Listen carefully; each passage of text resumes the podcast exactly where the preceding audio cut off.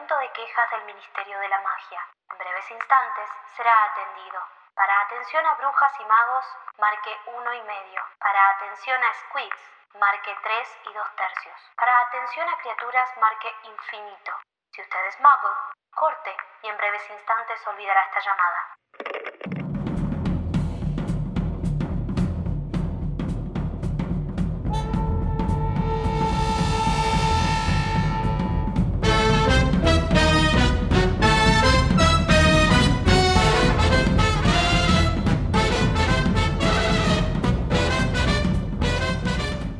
Bienvenidos amigues a un nuevo episodio de Las Quisquillosas. Bienvenida amiga, ¿cómo andás? Olis, bien, vos.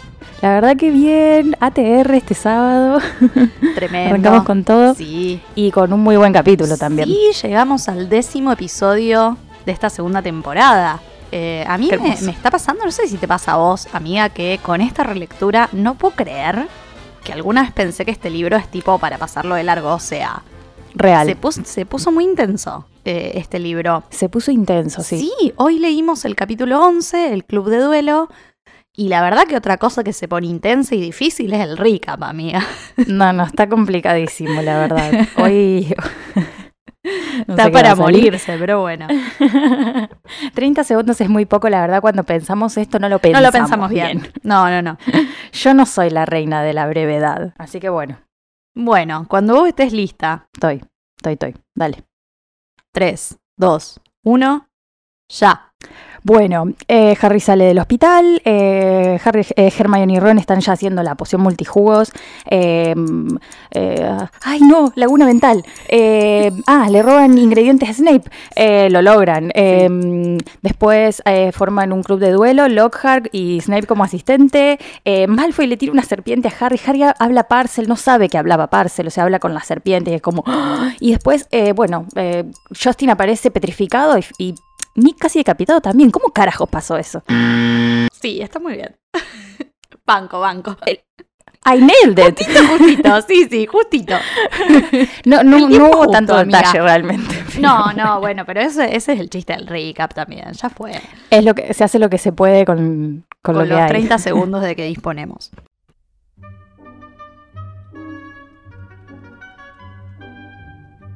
Bueno, ¿cuántas cosas realmente ya el recap nos lo dejó muy claro? Arrancamos con Harry despierto en la enfermería y su brazo como nuevo. Gracias, Poppy. Sos una capa total. Te amamos. Y ya esto me da un poco de risa porque el chico Potter va a buscar a Ron y Hermione y va a la sala común y no los encuentra. Y lo primero que piensa es, ay, no les importa cómo estoy y si mi brazo está bien. ña, ña, ña, ña. Oh, hermano. No sos el centro del universo. El mundo mágico te puede hacer creer que sí, pero no lo sos. Pueden estar Mm, haciendo no. cualquier cosa. Sí, la verdad que además me parece que para el mundo mágico un par de huesos rotos tampoco son Claro, una no gran era una cosa, digamos, tragedia, como- claro. Basta Sí, de dramas. no, claro, Diría basta de dramas, señor. Váyase a su casa, claro. Claro. Así que bueno, a conseguirse problemas reales, Harry. Pero bueno, se encuentra con, con Percy que le tira bueno, una pista de dónde pueden estar y le dice, espero que Ron no ande de nuevo en el baño de mujeres, Mm. porque qué mal que sería eso, Percy, eh, la verdad Uy, que sí, qué un mal. delito. Un crimen de lesa humanidad, Percy. Después se preguntan, ¿por qué dicen que la señora es transfóbica? Bueno, en fin. no entiendo. Perdón. Ay, Dios. La verdad que sí, qué sé yo. No es un ataque a nadie en particular. No, está bien. Yo banco. Así que sí, tenían razón, o sea, es exactamente donde están, así que yendo. Claro. Y acá como que Percy nos hace preguntarnos también, porque él le dice tipo, felicitaciones por la jugada de ayer, gracias a vos Gryffindor va a la cabeza, qué sé yo, ganaste 50 puntos. ¿Cómo que 50 puntos? What? ¿Qué- qué- ¿Por qué tan poco? ¿Qué onda? O sea, me dejaron sin brazos en el hueso. ¡Momento! ¿Seguro que así funciona la cosa? Tendría que valer un poquito más, ¿no? Eh, además, ¿quién le da esos 50 puntos? Tipo, Wood y Minerva.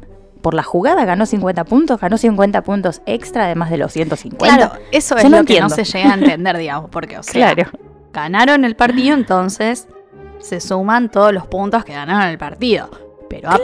aparte, se ve que a él le dieron 50 puntos más porque fue el as del Quidditch. Alto héroe. Y claro, y hizo una jugada maestra. Pero, ¿what? O sea, no, no. Son esas sí, cosas. fue raro, fue raro. Son esas cosas insólitas que tienen tanto el Quidditch como la Copa de las Casas. O sea, es inentendible el sistema. Pero bueno, val- dale, si querés. Total, con que Gryffindor vaya a la cabeza, estamos todos contentos. Estamos todos contentos. Tal cual. en fin. Eh, Harry llega al baño de Martel y Ron y Hermione están metidas en una cabina. Guiño, guiño. Sí, ¿qué, qué hacen? Están ya haciendo la poción multijugos y me parece súper inteligente esto de esconderse en una cabina y no Es un afuera, escondite real. como hacen en la peli. O sea, alguien Sí. puede entrar equivocado y verlos. A ver, claramente debe haber sido más fácil de filmar así, porque es un espacio más abierto que una cabinita más de lindo, mierda. por supuesto. Eh, pero está muy bien, eso, el libro yo banco me parece inteligentísimo. Aparte Hermione hace un fueguito en el inodoro. sí, es Atención, excelente. claro, Sí. muy bueno. Sí, sí, sí. Sí. Usan el inodoro de caldero un poco. Usan el inodoro de caldero y nuevamente se repite esto, este halago de que Hermione sabe hacer fuegos Sí, portables. mal. Qué cosa hermosa. Eh, qué práctico para ahora que empieza el frío. Re sí. Y también, bueno, la razón por la cual, bueno, se apuran para arrancar es porque ya saben lo que le pasó a Colin. De hecho, él viene con esto, ¿viste? Para mí se siente toda dejadita, Ay, Harry, sí, es porque- como, que no piensan en mí. Ay, yo vengo con una noticia, ya lo saben. Ay, ya lo sabemos. Ay, drama sí, queen. No, no, tal cual, tal cual. No, ya está, ya, ya lo sabemos. Una sí, ya nos enteramos, todo el colegio lo sabe, Harry, como Ya, diciendo, lo saben todos. Así que dicen, tipo, ya ahí de entrada Malfoy está prendido fuego, o sea... Tal cual. Otra vez, otra vez ya Sí, flasheándola, eh, completamente convencides. Además, es como que ya está, Malfoy tiene la culpa de todo ahora. Ah, sí, por De, de- supuesto. de todo, le vamos a echar la culpa de todo. Sí, porque además Sí, dice, viste, como se ve que estuvo tan enojado después del partido de Quidditch que fue y se la agarró Claro. con Colin. ¿Qué? Pero, ¿por qué arman todo como depende más les convenga, no? Igual Sí. que con Snape. Basta, chicos. De todas maneras, lo que no saben es esto de la visita de Dobby, ¿viste? Claro. Eh, que es como la noticia y se quedan medio de cara cuando, cuando Harry les cuenta. Pero amo que Ron ya tiene como todo analizado porque dice, Sí. y sí, o sea, primero la abrió Lucius y ahora le dijo a Draco, es obvio. O sea, es Ay, obvio, ya sí, está. chicos, Ya- ya ¿cómo no deducí lo todo. ven? Claro. Pero aparte, o sea, eso ya es un error porque, o sea, si fuera Draco, ¿por qué no lo hizo el año pasado con él? Si ya entró al colegio. o sea, como que claro. hay cosas que no cierran, chicos. Sí. Me parece que están equivocados. Pero bueno, nada. Ya están llegando las vacaciones de Navidad. Eh, ellas se enteran Uy, que Draco sí. se queda. Y están como, mmm, guay, sospechoso. mm, mm, mm". Así que Sí, se sí, quedan también, ¿no? Y dicen como, bueno, este es el momento que estamos esperando. Hay menos gente, vamos a usar la poción. Pero la poción está medio completar. Eh, pues, Claro. como ya dijimos en el episodio anterior, tienen que robarle ingredientes a Snape. Me da risa que Hermione dice re normal como, bueno, chicos, yo me encargo del robo trancu. eh, ustedes distraiganlo. Tipo, no se mueve un pelo. Es otra que está on Sí. fire. O sea, Sí, sí, está completamente prendida a fuego. tal cual. Me encanta. Eh, y en la clase de pociones, obviamente, están, bueno, en clase normal, están haciendo una poción infladora. Ajá. Y Harry hace algo que a mí, la verdad es que cuando lo leía me encantó. Porque espera que Snape se dé vuelta, se levanta, tira la bengala, cae adentro de un caldero. Y es excelente, y se agacha, ¿entendés? Es bárbaro, el momento me encantó. Eh, Sí, le cae a Goyle encima dentro del caldero. Excelente la puntería, la verdad. Obvio. Un 100. Sí. Harry, Sí. excelente. Y terminan todos hinchades porque la poción les cae por todos lados y se les van Otra hinchando como hermosa. partes del cuerpo. Sí, sí, es sí. como bizarro. Qué las espanto, descripciones miedo. son re bizarras, tal cual. De todas maneras logran completamente lo que se proponen porque Hermione consigue los ingredientes como una queen. Obvio. Eh, el tema es que Snape ya está odiado directamente. Y, y dice tipo que no descubra quién hizo esto porque muere directamente. Sí, o sea, o sea, eh, no se salva ni en pedo. y lo mira Harry y Harry ya sabe que Snape sabe. O sea, know that we know they know we know. ya sabe porque como lo dijimos, legeremancia, por supuesto. Eh, sí. Pero bueno, tampoco tiene pruebas. Así que un poco le cabe, ¿no? Lo lamento muchísimo, como siempre, aparte, porque ya, ya no, es, no es la primera vez. Eh, y mientras tanto, les pibes se enteran que va a abrir un club de duelo. Y dicen, se recontrayendo, vamos. Y Hermione tira como, uh, me pregunto quién nos va a enseñar, capaz Fleetwick, que fue duelista. Y Harry empieza a decir, che, con tal que no sea. Y como que la frase termina como en un, oh, la puta Oh. madre, porque obvio que es Gilderoy. A ver, ¿quién más va a ser? Obvio que lo organizó él y que va a ser el líder. Así que bueno, ya sabemos que este club de duelo va a ser un fiasco, un fracaso. Ya no, de nuevo no. No de nuevo, decía. De Eh, entrada. Porque bueno, es lógico. Amo que en la peli se saca la capa y la tira al público, tipo. Ay, hermoso momento. Y obvio las minitas se pelean a ver quién se la queda. O sea, esto es una situación muy ridícula. Sí, Eh, sí, sí, sí. Y el asistente de Gilderoy es nada más y nada menos que Snape, que se quiere cortar las pelotas, o sea, no sé qué hace ahí, ¿por qué aceptó? ¿Lo habrán obligado? Tipo, Dumbledore le dijo, anda sí. y asesora a anda este controlar, pelotudo". a controlar Claro. esta situación. Sí, por favor. Ni Necesito hablar. un ser pensante. Es muy gracioso porque acá. No, para, no es gracioso. es muy gracioso lo que acabas de decir, pero esto que voy a decir no, así que queda mal. Qué tarado. Eh, totalmente. Y acá aparece, de hecho, en, en el club de duelo por primerísima vez, un encantamiento con el que nos vamos a encontrar muchísimas veces a lo largo de los siete libros, que es el Expelliarmus. Ajá. Es el encantamiento de desarme. Que extrañamente es tan- esta vez también te deja tumbado en el suelo, se ve. y después no. Un qué- Es rari. Eh, y acá los, como que los ponen a, todo, a todos en parejas como para que vayan practicando, que es algo bueno que no pasa en la peli. Ajá. Lo que sí pasa es que Snape eh, pone a Harry con Draco, obviamente se cagan un, un rato hechizos, a hechizazos, Claro. y Gilderoy está escandalizadísima, diciendo como, che, pero era para desarmar nomás. Claro, paren. Otra vez saliendo todos de las manos. Claro, claro. Basta, chicos. Tal cual. Viste igual que en la peli, todos los hechizos que se tiran Harry y Draco tienen el mismo impacto que Expelliarmus. Sí. Sí, O sea, hacerte tiran. volar por los aires. Claro, te hace volar por los aires y no, o sea, acá eh, Sí. Harry le tira un encantamiento de cosquillas, eh, Draco le tira uno que le hace bailar las piernas, o sea, es como un poco más creativo, está bueno. Es más creativo, está Sí. bueno, sí. Eh, y mientras tanto a Re. Hermione le tocó con esta piba Millicent Bulstrode, que es de Slytherin, que aparentemente es una piba grandota, ¿no? Sí. Y que directamente le agarra el cuello y la horca, o sea, Sí, what Cero the pulgas. fuck, Ese momento sí, es raro. muy violento. Y Ron eh, está en pareja con Seamus y con su varita rota, ¿no? Y bueno, lío bárbaro, un quilombo. Sí, Hay como un Ron. humo, no, no sé bien. Eh, Un desastre hicieron. Rarísimo, claro. Pero bueno, Gilderoy quiere tipo una demostración.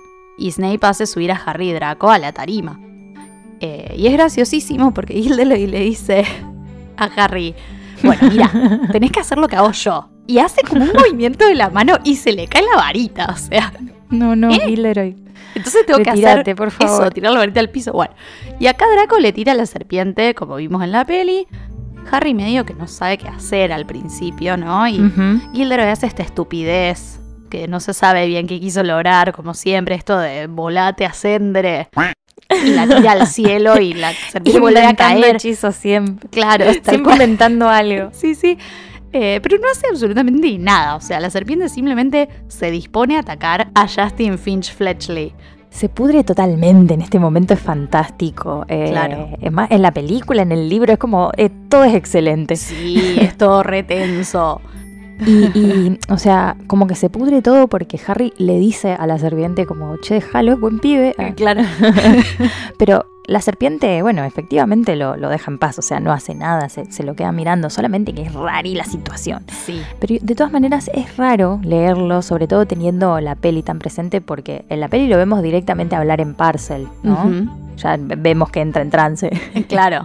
Pero, pero acá no, como que lo vemos de la perspectiva de Harry, que él está convencidísimo que está hablando en su idioma normal y esto es simplemente otra serpiente con la que yo quiero charlar, ¿viste? Tal cual. Exacto. pero bueno, no, no sale y por eso es rara la situación porque vos tampoco entendés qué es lo que está pasando.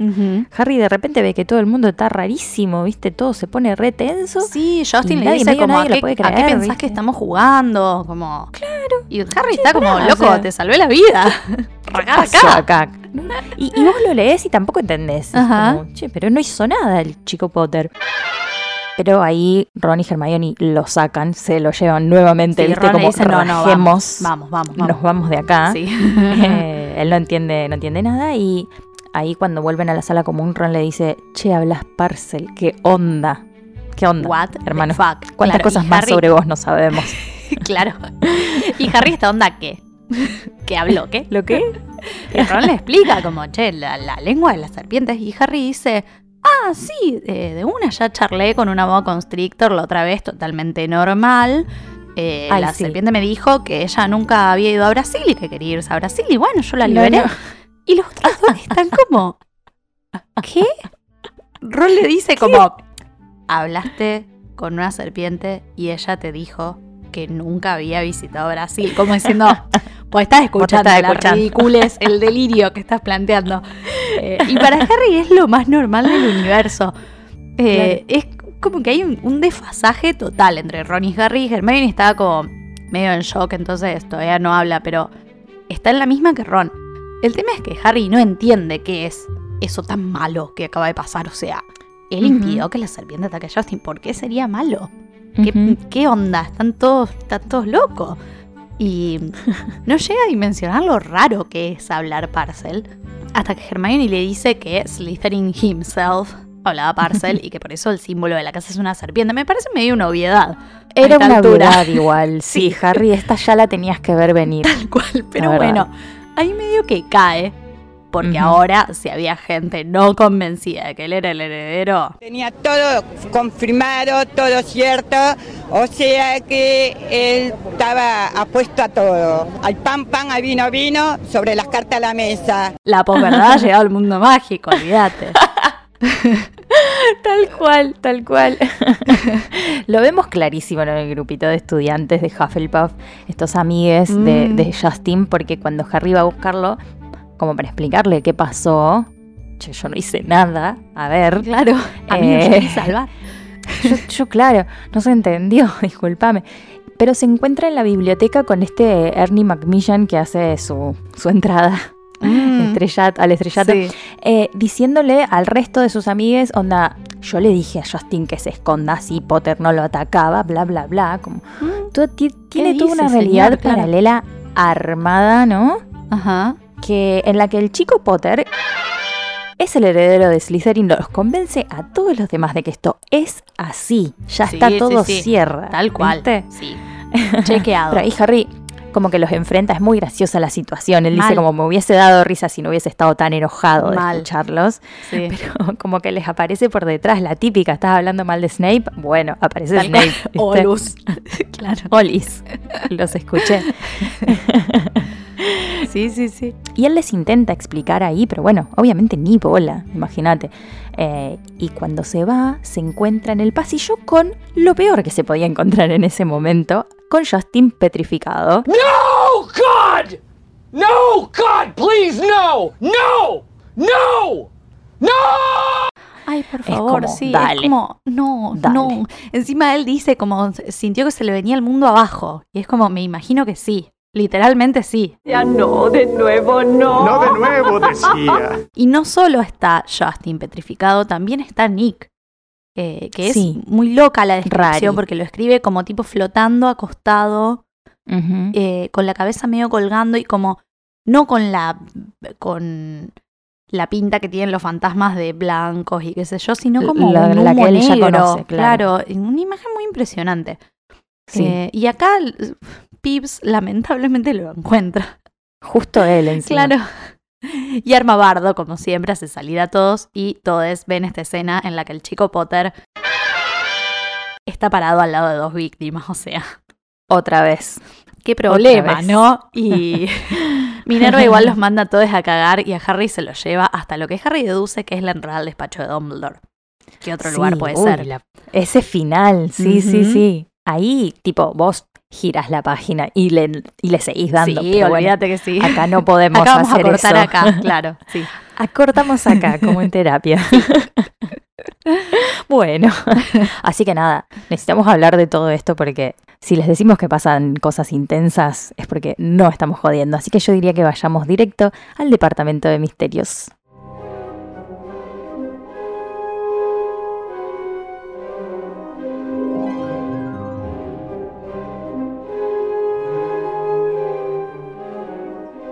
Bueno, como bien dice el título del capítulo, hoy conocemos junto a Harry lo que es un club de duelo, que surge en este contexto como de mucha incertidumbre porque se sabe que el castillo está como medio peligroso, eh, hay que cuidarse y a Lockhart se le ocurre esta idea de armar un club de duelo.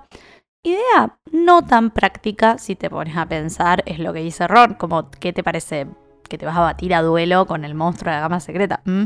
Y Está complicado. ¿no? sí.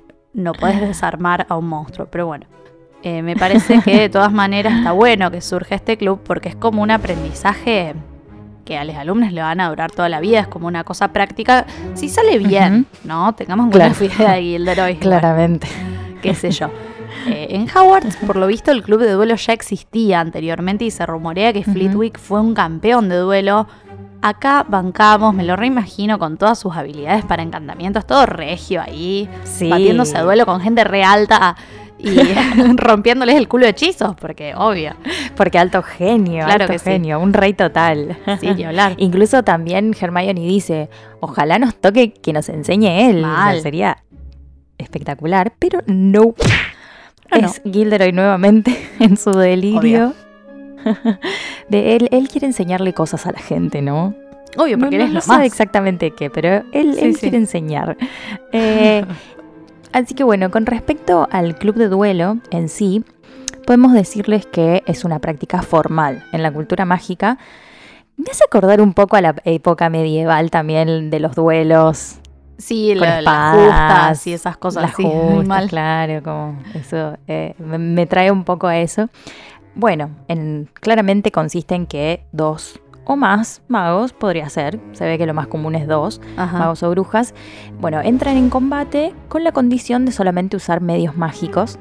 Y bueno, se enfrentan los combatientes, se inclinan en señal de respeto, se colocan en una posición combativa, adecuada, cómoda, bastante llena de florituras, como Obvio vemos en la sí, peli, es como re esgrima. Y cuentan hasta tres, intentan desarmarse o aturdirse o herirse o tumbarse o matarse, es como que hay varios Lo que levels, venga, ¿no? claro. Sí, sí. lo que se pueda en el momento. Y bueno, obviamente quien logra la sumisión del otro combatiente va a ser eh, el ganador o la ganadora del duelo, ¿no? Ni hablar, claro. Los duelos también existían como deporte, de la misma manera que la esgrima, ponerles un deporte en el mundo móvil. Claro, sí. Fuera del combate real, digamos, podía convertirse en una competición deportiva amistosa. Y en ese caso se sientan como algunas reglas básicas. O sea, si es algo deportivo, dudo que busquen batirse a muerte. Sería desarme Claro. a joder un rato. Obviamente se pueden romper un poco porque como ya nos ha enseñado Poppy, todo se puede arreglar. De una. Se pueden hacer crecer brazos y esas cosas. Pero hay otros Sí. casos donde el duelo viene a ser como una conclusión también a algún asunto en especial. Y conocemos varios duelos famosos al correr de la saga, como por ejemplo el duelo de Dumbledore contra Grindelwald, ¿no?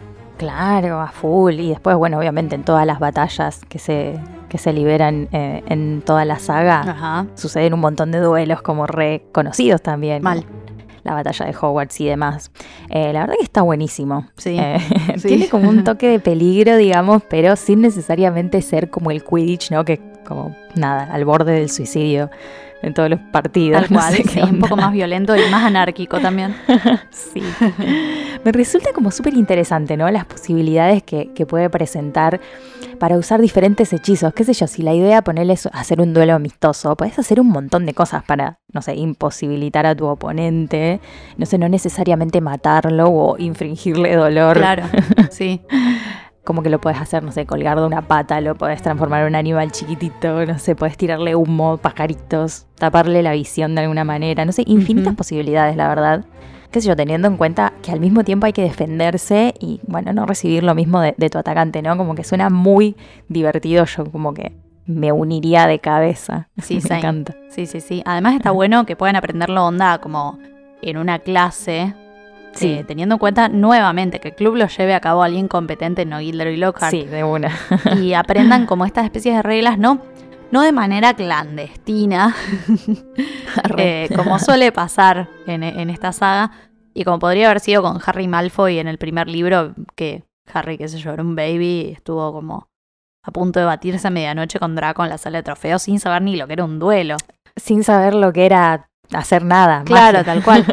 Justamente ahí vemos que Ron trae esta información de, de haber crecido en el mundo mágico y nos enteramos que para batirte a duelo también tenés que tener un segundo. O sea, alguien que tome tu lugar en el duelo si vos morís. Ok, Bueno, estamos, Dale. bárbaro. Que bueno, más allá de que como dijimos en la primera temporada, ellos a los 11 no se hubiesen podido hacer tanto daño, está bueno esto de que aprendan como tipo los modales de un Sí. combate formal de magos. Sí, sí, tipo el ritual. Claro. También hubiese sido genial que Fleetwick de este club de duelo, la verdad, Sí. los pibes hubiesen aprendido un montón, o por lo menos un poco más que solo modales. Ajá, sí. Eh, realmente en esta ocasión como que no aprenden un carajo. O sea, qué sé yo, cosas de defensa reales. No, no, ni hablar. además empieza con el pie izquierdo, o sea, ya directamente lo lleva a Snape de ayudante. Y como, dale. Claro. Dale. ¿vos decís? O sea, la peor No combinación. Sí, la de la peor, historia. la peor. O sea, Se cae el piso, qué sé yo. Después no, no. eh, los ponen pares para que se batan a duelo directamente, o sea, sin saber un choto. Mm, Eh, se- como que se da cuenta después de que les tendría que haber enseñado como tipo a bloquear un hechizo para empezar, ¿no? Como, Sí, totalmente. Yo le quiero dar un puntito a Gilderoy por el gesto. O sea, es literalmente Sí. un fiasco. Completamente un fiasco. Pero pensaba, qué sé yo, por ejemplo, las clases con Umbridge. Que eran pura teoría, no les dejaba sacar las varitas o qué sé yo, el otro extremo de Moody barra Barty Crouch Jr. que les enseña Sí. cosas ilegales y mortíferas, o sea, qué sé yo, el loco intenta, no sé. Verdad, real. Por más sí. que salga como el orto y que la intención de él también sea hacerse ver y ganar compradores de libros. O sea, no olvidemos que él siempre tiene la mente en el marketing. Sí, siempre. Como que siento que es al menos un poquito consciente del contexto y dice, bueno, pobres pibes, yo que soy un capo, les voy a tirar un par de puntas. Eh, y obvio que él no es un capo, es malísimo y le sale mal, pero él mismo compró su discurso de que él es el mejor mago que existe, ¿no? Entonces, como que en Sí. su cabeza él piensa que puede ayudar Sí, sí. eh, y sí. que los va a ayudar y que los ayudó. Y que los ayudó. O sea, él piensa que este club de duelo sirvió. Que, que claro que era lo que ellos necesitaban. Que Tal cual. bueno, de última, como decíamos, por lo menos está haciendo algo, qué sé yo. Por lo menos les Claro, está sí, tirando qué una sé yo, no punta se a los quedó en el molde. Es el Sí. profesor de defensa contra las artes oscuras, su responsabilidad un poco. Sí, sí, también. Nada, yo quiero, quiero decir que lo banco. Sí, sí, por más que haya salido mal, al menos les dio como un espacio donde digan, che, loco, defiéndanse, ¿entendés? Como Claro, bueno, les tiro estas herramientas, bueno, Estas son inútiles. pero, herramientas. yo. Tuve la intención. Yo, A for effort para, para Gilderoy. acuérdense de dar una reverencia al basilisco cuando se lo encuentren. Cual. Bueno, ya que hablamos del club de duelo, a mí me llamó la atención algo acá. Cuando arranca esta, bueno, esta demostración, eh, Gilderoy y Snape como que hacen todo este bailecito de saludarse, Ajá. qué sé yo, y bueno. Y ahí Snape al toque te tira un Expelliarmus rápido, conciso, inteligente y básico, digamos. Ajá, ahí les sí. está enseñando algo realmente a los pibes. Claro. Es como el hechizo del desarme por excelencia. Pero a ver, dos cositas. Primero, o sea, Gilderoy es un teatrero, actor, premio Ajá. de la Academia Quisquillosa, porque es como que el hechizo simplemente haría que se le vuele la varita de la mano, como decíamos en la intro, como ¿qué carajos es esto? Claro, ¿qué es esto? Sí, sí. ¿Por qué sale volando? Pero es como que, como que dice que, el, el libro dice que Lockhart como que pega un salto, se choca contra la pared, cae todo al piso, o sea, como una escena de reacción. Y como que se le tenía que volar la varita de la mano, que era como un plim y Claro, salir guay. volando y Sí, sí. listo. Yo no sé si esto igual, la señora lo hace porque aún como que no hay tantas reglas y cosas establecidas sobre el mundo mágico, ¿viste? Entonces, nada, capaz en ese momento el Expelliarmus es onda, ay, sale volando por los aires, o sea, o si es realmente Gilderoy haciendo un show y, y cayendo como un espectáculo y era solamente un hechizo de desarme, digamos, como que no termino de entender Claro. ahí. Sí, Justamente en la sí, película sí. todo es igual, ¿viste? Claro, son todos lo- los hechizos, hacen todos lo mismo, pero a mí me parece más una cosa de la señora. Que no tenían claro los efectos de los hechizos todavía, o sea, Claro. más que un show de Gilderoy, porque o sea, ni el mejor actor del universo se puede autoimpulsar hacia atrás y caer al Claro, suelo. O sea, Claro, es claro. ilógico. No creo que lo haya hecho él. Capaz sí puede pegar un grito, ¿me entendés? Y como meterle drama, pero no, no creo que sea todo él. Así que me parece que en un primer momento Expelliarmus, aparte de sacarte la varita, como que te tumbaba, que me parece piola. Era como una especie de mezcla con Desmayus, ponele. Ajá, claro. Un poco más suave, tal vez. Claro. Sí. Pero después deja de tener ese efecto como una, como una reescritura del hechizo, capaz podemos pensar. Sí, sí, totalmente. Eh, otra cosita que me dejó pensando fue que esta es como la primera ocasión en la que Harry ve este hechizo siendo usado, ¿no? En, un ámbito de combate, por llamarlo de alguna manera, ¿no? Por más que sea armado. Sí, y es como la primera vez que lo ve. Y creo que este es el momento que queda medio grabado en su memoria. Es como el primer contacto con una herramienta para defenderse sin ser un hechizo específicamente como de defensa, como me parece más bien ser una forma de ataque porque es quitarle al otro la posibilidad de atacar o defenderse. Obviamente es bastante práctico, es lo más. Ajá. También tengamos en cuenta que esta influencia va a marcar un montón de cosas posteriormente en la vida de Harry, en los momentos en los que está en peligro y usa este mismo hechizo, e incluso siendo criticado por tibio y por desarmar y nunca matar, ¿viste? Claro. Eh, la verdad que es un hechizo reútil, Sí. completamente lógico, porque, qué sé yo, si te encontrás en una situación de peligro con otra mague, me parece que lo principal sería evitar que te ataque. Y esta es una muy buena forma de lograrlo. Cansa igual que no use otra cosa. O sea, pero no por Sí, tibio, sino por aburrido, por repetitivo. Un como, mundo de bueno, ya fue. posibilidades. Claro, soltá, aprende otra cosa. Tanto te va a haber fallado el sistema educativo, que es lo único que aprendiste. y gracias a Lockhart, en realidad Sí. gracias a Snape, que me parece una Gracias cosa irónica Sí. que sí. el hechizo que vos te salve la vida a las 24 horas del día sea algo que aprendiste de Snape. Sí, Pero bueno. hablar. Y por otro lado, esto mismo de usar todo el tiempo el mismo hechizo es lo que hace que se vuelva tan predecible y pase lo que pasa en las reliquias, que en este viaje que hacen como tipo los siete Potters desde Sí. Private Drive, él usa este hechizo y se dan cuenta al toque de que es él, como que lo delata. Sí, sí, sí. Obvio que también colabora Hedwig, que lo quiere defender y todo, pero como que mm, se dan cuenta al toque, él dice Expelliarmus y es como, acá está, es Acá este, está, es él. es sí. este. Claro, Sí, sí. Se vuelve una firma. Claro, y es como, bueno, amigo, no. Usa otra hablar. cosita. Estaba bueno, pero tampoco para tanto. Claro, tampoco la pavada. Otra cosa que aparece acá es la habilidad de Harry para hablar con las serpientes, cosa que ya sabíamos desde el primer Sí. libro. Pero en este caso aprendemos que la habilidad de hablar con las serpientes es tipo a thing, como algo posta, y Ajá, se llama Parcel Mouth o Parcel Tongue.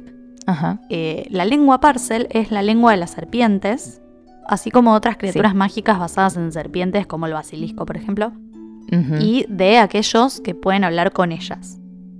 Eh, hablar con las serpientes es una habilidad muy poco común y suele ser hereditaria. Ujú. Eh, la gran mayoría de los hablantes conocidos de Parcel son descendientes de Salazar Slytherin justamente, siendo el chico Potter una excepción, Sí, porque justamente él no es un verdadero hablante de Parcel, como sabemos, porque tiene esta habilidad por tener un cacho del alma de Voldy dentro suyo, básicamente. Sí. Una vez que él deja De de, ser un. Horrocrux, deja de hablar Parcel, de claro, hecho. claro. Entonces, es justamente por eso. Y la lengua parcel también se escucha como un sonido siseante, así. Como si estuvieras en trance. estado de trance. Claro.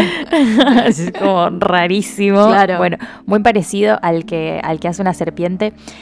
Como que las personas normales, entre comillas, o sea, las personas que no hablan parcel, Los simples mortales, los digamos. simples mortales, como que no pueden entender la lengua parcel, digamos. Excepto Dumbledore, que como que la entiende, pero no la habla. Eh, y bueno, Ron también en las Reliquias de la Muerte como que imita algo que dice Harry, pero como sin entenderlo realmente del todo. Em, y además de permitir comunicarse con las serpientes y bueno, otras criaturas que sean similares a ellas, quienes hablan parcel también como que pueden influenciar en la conducta de las serpientes, como hasta en algún cierto punto, ¿no? Em, y también les permite como comunicarse entre sí con otros hablantes de parcel, como por ejemplo pasa cuando Harry, por ejemplo, entiende las órdenes que Tom Riddle le hace al, al basilisco de Slytherin, ¿no? Y Ajá. los habitantes también de la casa de los Gaunt, comunicándose entre sí, obviamente esto más adelante, pero hablan entre sí en lengua parcel directamente, como si fuese Mal. un sí. idioma nativo. Claro. Aunque sea una habilidad que se hereda, como que esta lengua requiere que el hablante mire una criatura como basada en una serpiente o un objeto con forma similar a una serpiente, como por ejemplo, no sé, una escultura, una serpiente muerta, o estar enfrente de una serpiente, como le pasa a Harry. Claro. Em, Sí. Porque él está como en la cama en una parte del capítulo y dice que intenta hablar en Intenta, parcel claro, y no puede. y no, no puede. Entonces ahí medio que entiende, Ajá. che, bueno, seguro tengo que estar enfrente de una serpiente para, para poder hacerlo. Y esto, bueno, le pasa también a los simples mortales que saben hablar parcel. Después los hablantes como Claro. más expertos sí pueden eh, ser capaces de hablarlo como a voluntad, como la familia Gaunt.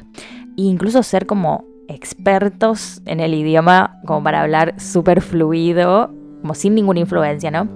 Y mientras que Voldemort puede hablarle a la estatua de Slytherin también para liberar al basilisco, como toda esa escena ya final. Claro. Sí, sí, la habilidad real de hablar en parcel, no solo imitar el lenguaje, Claro. ponerle como hizo Ron, es considerado un atributo de un mago tenebroso.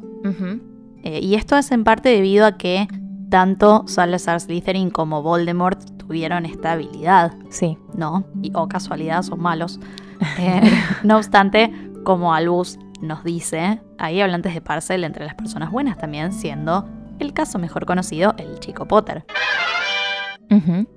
Por otro lado, Paracelso, que es un alquimista muy conocido y un genio médico, digamos, tiene el crédito por el descubrimiento de la lengua parcel en el siglo XVI, a pesar de la existencia de hablantes en tiempos más antiguos como el mismo Salazar, por ejemplo.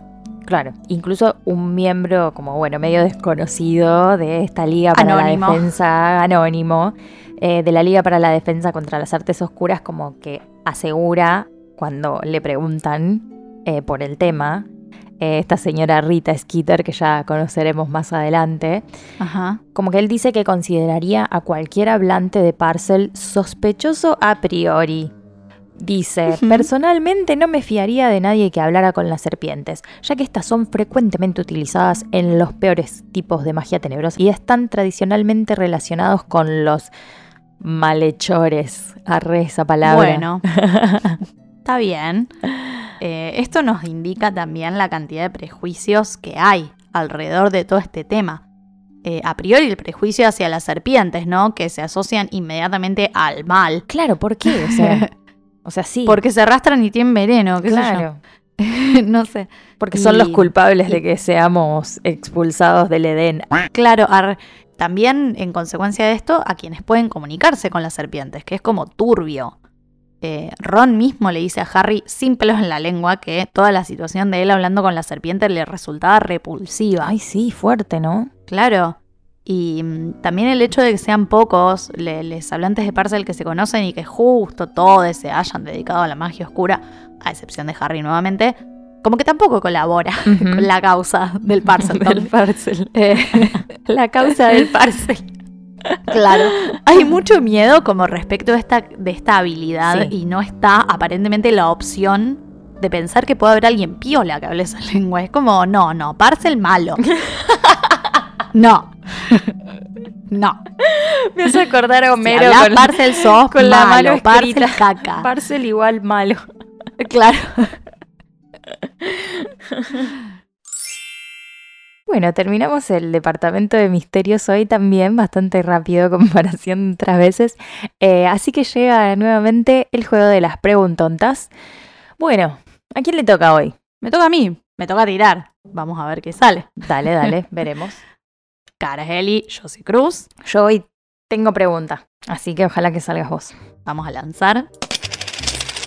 Eh, salió cara. o sea, Bueno, esto pero te juro Dios. que es completamente chequeado. eh, Que tiro yo y salís vos y tirás vos y salgo yo. Bueno. Es algo que no se puede creer. Bueno, bueno, la O semana sea, ya que lo viene dijimos el episodio anterior y, y es completamente cierto. La semana que viene lo, lo podemos comprobar. ¿Alguna vez podemos dejar que decidan los, les oyentes también?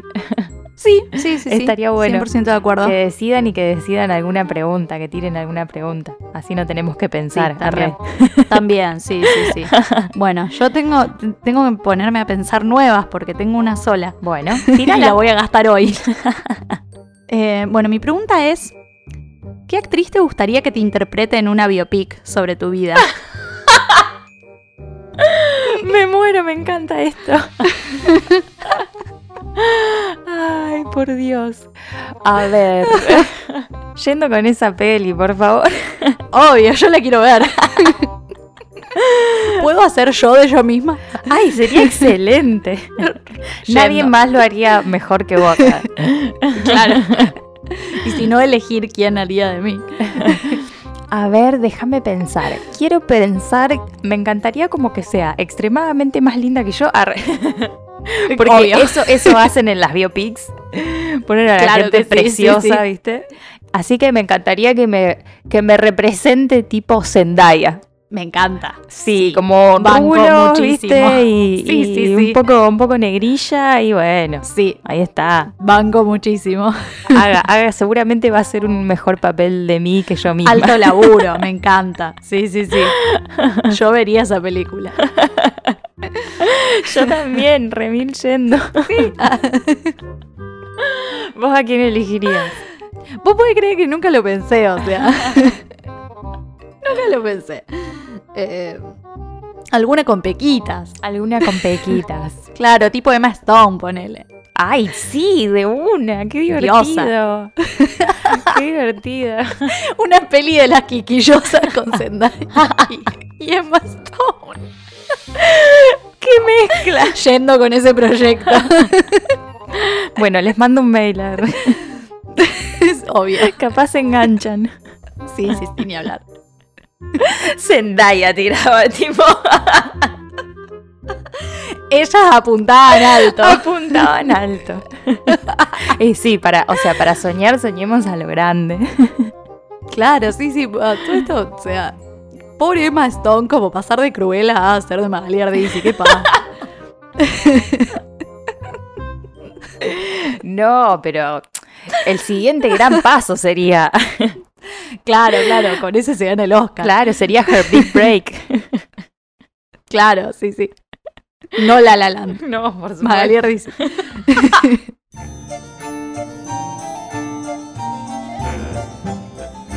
Eh, bueno, llegamos a la sección de las quejas nuevamente y acá la verdad que tenemos como un socio vitalicio llamado Severus Snape. O sea, yo hasta ahora realmente no recuerdo haber podido hablar de él más que en este espacio directamente. Eh, Mal. Cada vez que hace algo, o sea, respira, a mí me molesta, digamos. y en este capítulo tiene como dos momentos importantes. Primero en su clase, donde, bueno, obviamente se comporta como un real tarado. Ya realmente es un garrón que se haya normalizado tanto así, como este maltrato de parte de él para los alumnos. Es como un montón, Hmm. dale, vieja.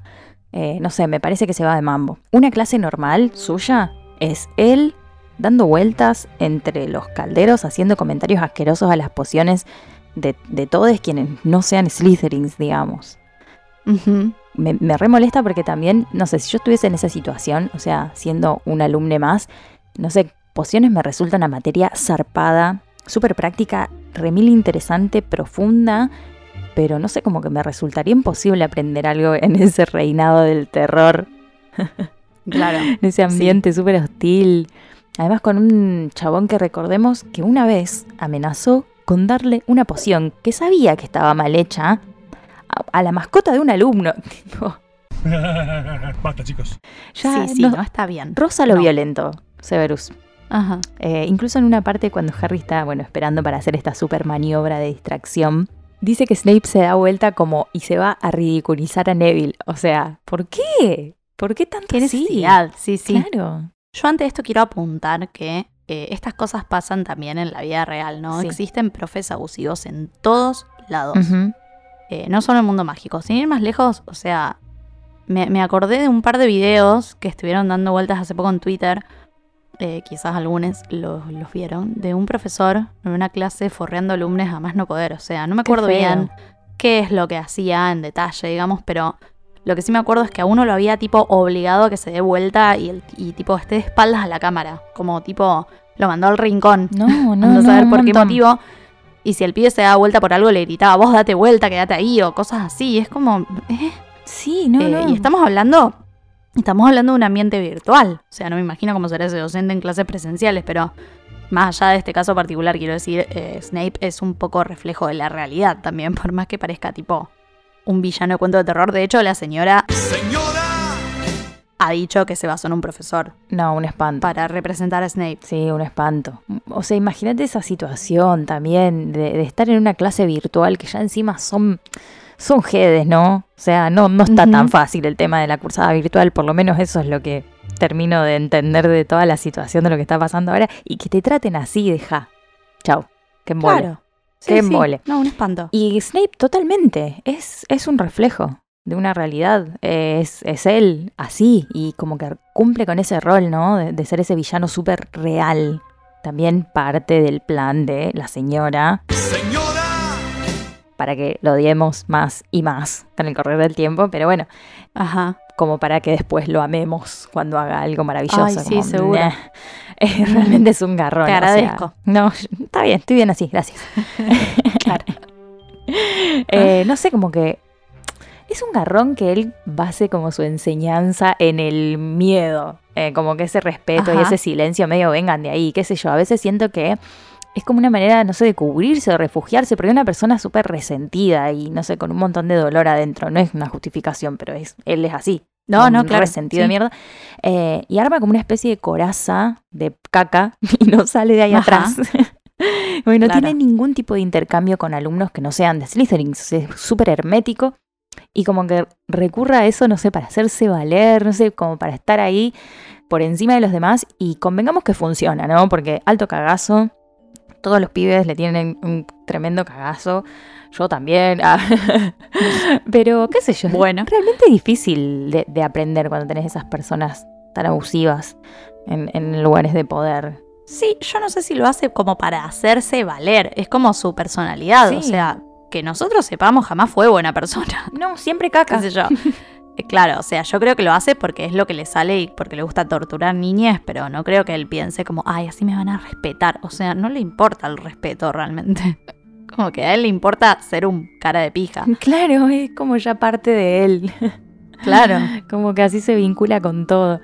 Pero también me parece una manera de aleccionarlos todo el tiempo, como teniendo esas actitudes.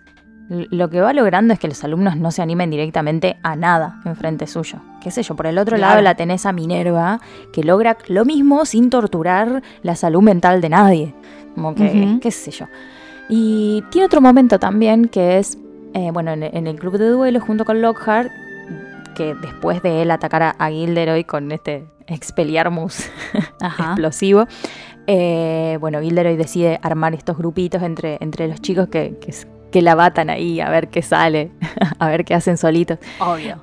Sí. Básicamente lo único que aprendieron hasta ahora es a saludarse, pero bueno, a ver qué, qué podemos hacer. Y Snape va directo a separar a Harry de sus amigos y lo pone con Malfoy, ¿viste? Como, nope, no, con, con Weasley No, no. no, claro. Y Harry se mueve automáticamente al lado de Hermione, muy gracioso, como, bueno, no, no, no, no. Que tampoco sé qué tan separa. bueno hubiese estado, porque a Germán le hubiese roto el orto. Claro, totalmente.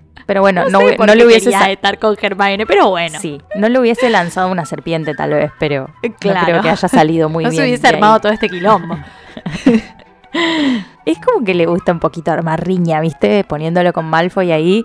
Eh, después entiendo por lo que le dicen el, lo que dice el libro es que él le dice algo a Draco en el oído, ¿viste? Como que se ríen y al toque ahí Draco suelta la serpiente y pasa todo lo que pasa. Eh, como que también me parece un montón. No sé si le dijo, no, che, ¿por qué no le tiras una serpiente? a ver si nos calmamos un poco. Severus, Sí, please. sí, sí, sí. Eh, yo no sé, por supuesto que le gusta armar riñas, sí, pero también creo que busca darle oportunidades a Draco. Ajá. Eh, no olvidemos que es como amiguis de la familia Malfoy, por más que ahora estén manteniendo las apariencias Sí. eh, de que no, ah, no, yo me desentiendo, como que Draco es su alumno favo y encima odia al chico Potter. Ya está, sí. Listo, mandémoslo a que lo mate, a ver qué sale. Yo no sé si le dijo literalmente, che, tirar una víbora. O sea, Claro. capaz le dijo, no sé, asustale un poco, así recula y Draco salió con Sí, esa. sí. Fue de mambo también. No seamos como el trío asumiendo cosas que no sabemos, ah, creando fake news.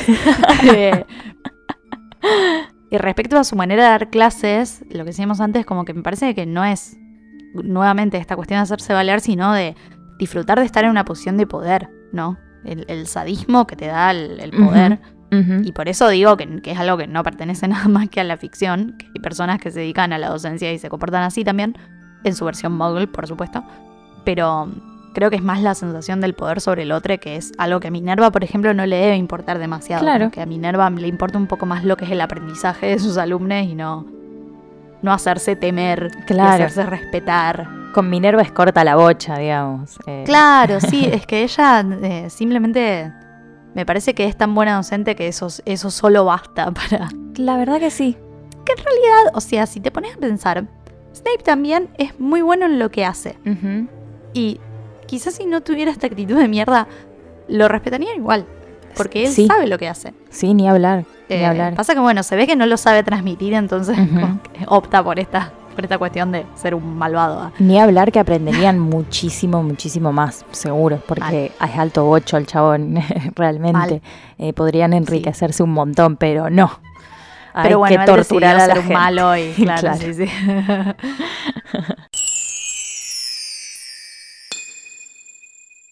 Y otro tarado en este capítulo es Lockhart. Obvio, sí, siempre. O sea, lo bancamos por sus intenciones un montón, por haberles traído este nuevo mundo a, a los pibes. Esto de, bueno, ya están pasando cosas, así que vamos a aprender a defendernos. Como que el valor está buenísimo. Sí, sí, lo que decíamos antes, muy buen gesto. Claro, está Sí, sí. bueno. El, el temita está Claro. en que no, no lo logra realmente. No, no. Eh, la situación es un Sin caos a punto de estallar, que de hecho estalla de una manera no esperada, la verdad. Sí, porque lo que uno se podría esperar es que alguien termine en la enfermería, pero no esto. Claro, más huesos rotos y demás. Claro, Pero nadie se Sí, sí. esperaba esto. ni hablar. Y leyendo fue como Gildore. Gil- ¿Quién? Gildorey. Gildorey. Gildorey. Gildorey. Una mezcla entre Gildorey y Gatorade. Pero leyendo fue como Gilderoy, che, no da, que seas tan inepto, boludo, no da. Y que no escuches No. en ningún momento esa vocecita de, che, estás haciendo el ridículo. No existe. Claro. No está.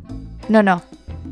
Pero sí les enseña algo, bueno, importante, que es esto que hablábamos de los modales, que como decíamos, medio queda bastante en la mente de todos y bueno, va a ser una herramienta para el futuro. Pero hubiese estado regio que sirva de verdad, eh, que los hechizos Claro sean sí. posta y les dé maneras posta de defenderse y de atacar. Y de hecho Snape, con tal de ponerlo medio, no sé, más en evidencia, no, no sé, no ayuda, solamente le tira este hechizo. No, una- no, claro. Vean lo inútil que es este tipo le tira un Expelliarmus y ya, ya no quiere saber más nada, listo, ya está, ya estamos. Eh, no la sé, verdad que sí. alguien por favor que les enseñe el protego de una buena vez, o sea, era una boludez. Díganlo por lo menos. O sea, aprenden cosas, pero aprenden porque ven el mal ejemplo, básicamente. Ven lo que no hay cual. que hacer. Sí, sí. Lo que no hay que hacer, tal cual. Sí, sí, sí. Me resulta muy extraño también como que Gilderoy no lo sepa ya, o sea, al protego. Como que hace toda esa floritura con, con la varita, no pasa nada y como que ya está, decirle, che, grita protego, a ver qué sale. ¿Entendés? No sé. No, no, es que a él le gusta inventarse hechizos. Sí, él como No que quiere que, sean existen. más. Sí, sí. Claro, más sí, sí. estrenduosos, no sé, como más. Más lindos. Además es como un hechizo muy básico. Eh, ya debería saberlo, pero bueno, qué sé yo. No arranca por ahí, arranca diciendo como, ay, si hubiese querido defenderme de ese hechizo hubiese sido muy fácil, pero es como que no dice cómo hacerlo, como siempre. Ah, yo sé, yo sabría cómo No, no, haberlo él se quiere hacer pero- ver nada más. Claro. Claro, claro. Hacer de cuenta. no lo sabe. No lo sabe, claro. Y como que también Claro. le quieren mostrar a Harry cómo protegerse y hace como todo eso y se le cae la varita al piso y Harry como eh, que me muestra de nuevo, porfa, profe. Como, y Gilderoy se va. Claro, sí, sí. Se, se No, va, profe, se no entendí. Profe, por favor, ¿me, me explicaría de Ah, nuevo sí, lo de sí, la varita? claro. Se va. Listo. Ya está, o sea, lo deja ahí regarpando. Yo lo admiro a Harry que tienes también en ese momento ese intercambio con, con Draco donde él le dice, y la verdad que sí, me estoy haciendo caquita encima porque no sé qué mierda hacer, pero él responde como un rey, Jackie, ya quisieras. Es bárbaro el momento. Es genial, se tiran una bocha de hechizos, pero bueno, ni uno de protección, es medio tirar a pegarle. Sí, sí, a ver qué sale. A mí me parece igual que este espacio del club de duelo podría haber sido excelente, nivel Dumbledore's Army, ponele, pero está simplemente mal organizado. Eh. Claramente por la ineptitud de Lockhart Sí, claro. y por la poca predisposición de Snape. O sea, son las dos personas que están a cargo que son un garrón. Qué sé yo, no me parece mal que los pongan en parejas para practicar el encantamiento de desarme. O sea, esa era la consigna en realidad. Está bueno, sí. Es la única manera en la que vas a aprender. Claro, pero Gilderoy no contaba con que nadie le iba a hacer caso. Digamos, tenés a Draco y a Harry cagándose a tiros, más o menos. A Ron, que tiene la varita en cualquiera. A Millicent Bulstrode, que opta por la fuerza bruta y la orca Hermione. Qué sé yo, o sea... si hubiese sido un toque más organizado, capaz todos ese día aprendían el Expelliarmus. Y eso ya era alto triunfo. Y la clase siguiente capaz Era una aprendían muy buena primera clase, sí. Y así. Esa era, me parece que esa tendría que haber sido la idea. Pasa que, bueno, eh, que es como hizo Harry cuando tuvo alumnos a su cargo, digamos, como una clase aprendemos esto y otra esto y otra esto y Claro. practicamos. Eh, pero me parece que justamente se necesitaba una figura de autoridad como un poco más legitimada. no a Gilderoy. Capaz, qué sé yo, con Fleetwick, con Minerva, con Dumbledore, incluso que obviamente no se iba a rebajar a armar un club de duelo, pero ponele. eh, capaz con alguna de ellas la cosa tenía mejores resultados. Hubiese estado buenísimo. Hubiese estado Hubiese excelente. sido alto taller de duelo. Sí, estos pibes necesitan aprender cosas de verdad. Vienen con cada inepto. Tampoco sé. Claro, porque tampoco sé qué onda el plan de estudios de Howard nuevamente, porque no sé si esos hechizos son algo que vos vas aprendiendo durante los siete años que vos vas a Howard y que por justamente el desastre que son los profesores de defensa no lo aprendés. Claro, ellos no saben nada. Sí, debe ser un claro, poco así. pero me parece que pasan medio por ahí, pero en el plan de estudios debería estar contemplado. ¿eh? Deben estar, deben estar. Solamente que Gilderoy usa el plan de estudio para, qué sé yo, para poner no, a no secar su, su peluca, O sea, sí, su claro, sí, sí. sé. Eh, Sí, sí, sí. Y ninguno. lee sus libros. Claro, ninguno va a ser demasiado, va- ninguno va a seguir demasiado ningún plan de estudios. No, ya hay lo mucha sabemos. pero- libertad. Hay mucha libertad eh, académica en este, este lugar. Sí, sí, cada uno hace lo que quiere. Bueno, otra queja es que Harry tiene una mala leche vieja, no puede ser. Eh, no puede Sí. ser. O sea, cada vez que hay un ataque a un hijo de Muggle, él está justo ahí. No puede ser. O sea, deja ese timing, no te lo robo. La verdad, para no, nada. no, completamente. Además, eh, recordemos también que Harry salió a buscar a Justin, que, como contábamos, fue atacado por la serpiente esta de Draco. O sea, atacado, no tan atacado. O sea, no le pasó no, no, nada. amenazado, pero bueno. en realidad. Como que lo miró feo un rato y ahí se cagó todo. de esa que es medio situación cagón, media, media rara. Sí, no, no le pegó bien, está muy susceptible. Pero Sí, bueno, sí, está con miedo. Donde, bueno, Harry además habla con la serpiente esta y le dice que no lo ataque, pero de afuera la gente flashea magia oscura directamente, porque de repente el chico Potter está en trance haciendo haciendo cosas raras. Claro. What? What? ¿Qué hace? ¿Qué hace este hombre? Turbio todo y con la serpiente enfrente como que no se ve tan bien, amigo, la verdad. No, No, se ve no, bien. Nadie entiende qué mierda pasa y al final a Justin ileso, pero queda todo raro, ¿viste? Y Justin también además ya le había cortado el rostro anteriormente, recordemos, porque se empezó a correr ese rumor de que Harry podía ser el heredero de Slytherin y todo eso, qué sé yo. Entonces lo va a buscar para explicarle lo, lo que pasó de verdad. eh, tipo, Claro. quiero hablar con vos y se lo encuentra petrificado. O sea, la mala leche del pibe. O sea, Sí. pobre flaco, sí, en medio sí, de un pasillo, además lleno de clases, con pibs a los gritos. Nada, si lo ves de afuera, el chico Potter tiene todas las de perder acá. Con todo esto que pasa a su alrededor, obviamente que van a estar todos perseguidos. Es todo muy sospechoso. Claro, porque aparte él minutos antes cae a la biblioteca y dice, hola, Claro, estoy buscando a Justin. claro, claro, no, no, no, no, no. Turbina, bueno. eh, ni hablar de lo amigo que es Pips. No, no, no. Eh, es que muy se pone a gritar.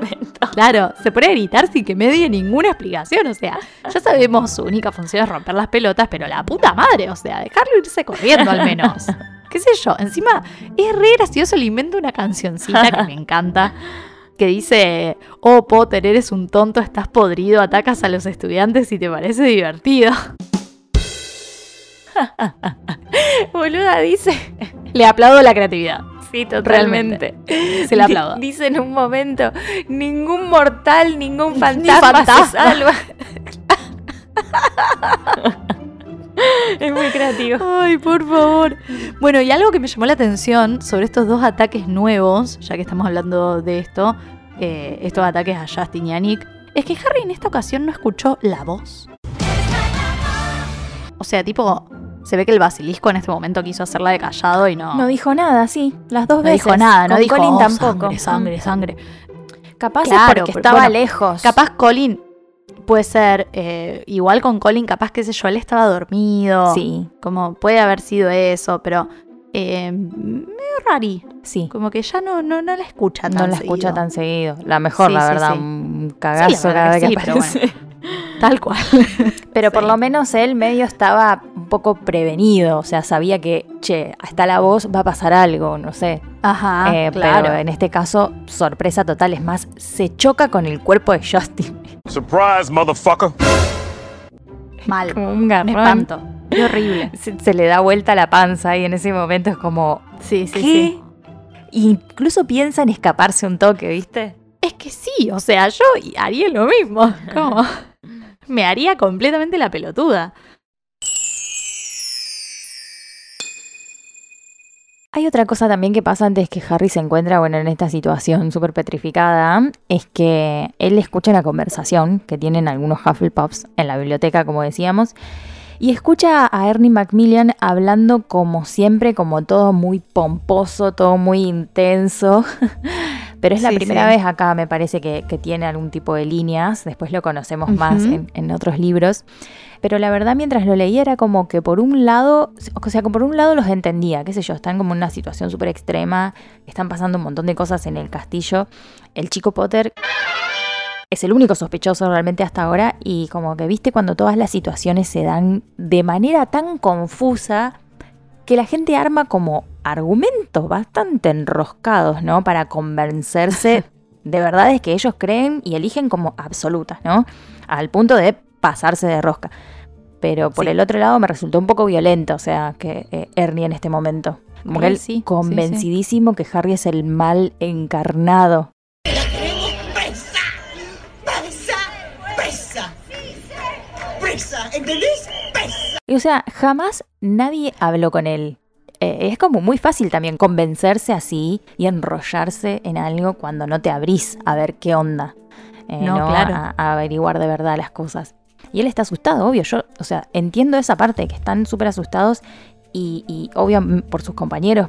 Pero bueno, cuando Harry sale del escondite, ¿no? Entre, entre comillas, que los estaba escuchando y los confronta, Ernie también se pone re jede, ¿entendés? No, no lo escucha. Sí, Harry. sí, sí. Y, y Tal cual. no escucha lo que él trata de explicarle. y Está convencidísimo. O sea, ni siquiera escucha a sus compas. Ponele a Anna Abbott.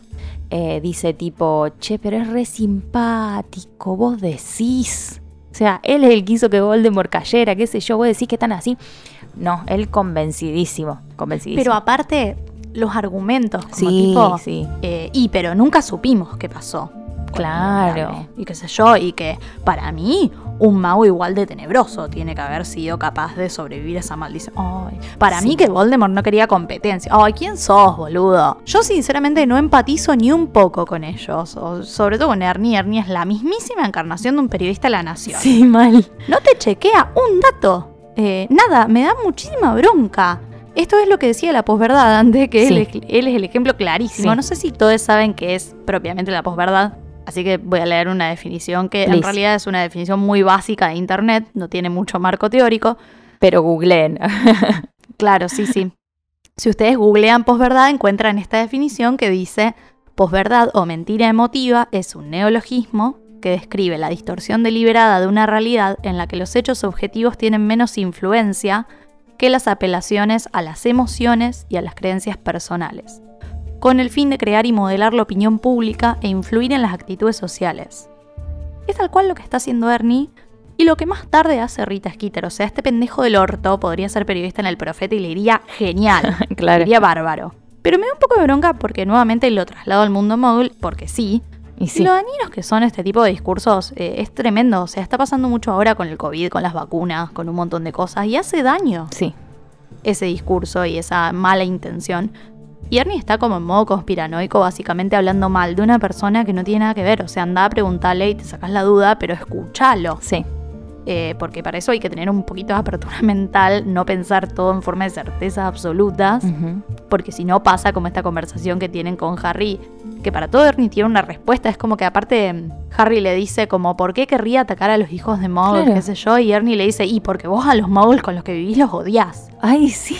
Y sí, Y porque sí. son los Dursley. Sí, claro. Intenta vos, No le odio dice. a todos los muggles. Sí, o sea, claro, t- tratá, viví una semana con ellos. Te matás al día siguiente. Yo pensé exactamente lo mismo mientras lo leía. O sea, estamos, estamos sobrecargados de opiniones como que son tomadas como verdades absolutas. Y, y como que siempre hay una respuesta y un argumento, sea cual sea. Y al final como terminan siendo más parte del problema que de la solución. O sea, y, y en un sí. ambiente además de tanta incertidumbre, y de tanto Hogwarts como acá. O sea, como todo lo que estamos viviendo, esta Claro. idea de que la muerte eh, está más cercana, más presente en el día a día. Y qué sé yo, es muy fácil recurrir a cualquier argumento, ¿no? Y, y armar una opinión y que después todo lo demás gire en torno a esa opinión tuya y convencerte y autoconvencerte y Sí. autoconvencerte de eso, en vez de informarse. O sea, no sé, hay que ser pacientes con las cosas, pero justamente por estar súper vulnerables a todo, a la calle, a los pasillos, esta similitud también, ¿no? Con el estar solo en los pasillos y, y ser una persona de riesgo, como por ejemplo ser hijo de muggles, o estar en la calle y ser una persona de riesgo y contagiarte y demás. Y también, qué sé yo, vulnerables a otras personas, a desconfiar de las otras personas, a, a encontrarnos Ajá. con realidades diferentes a como estábamos acostumbrados.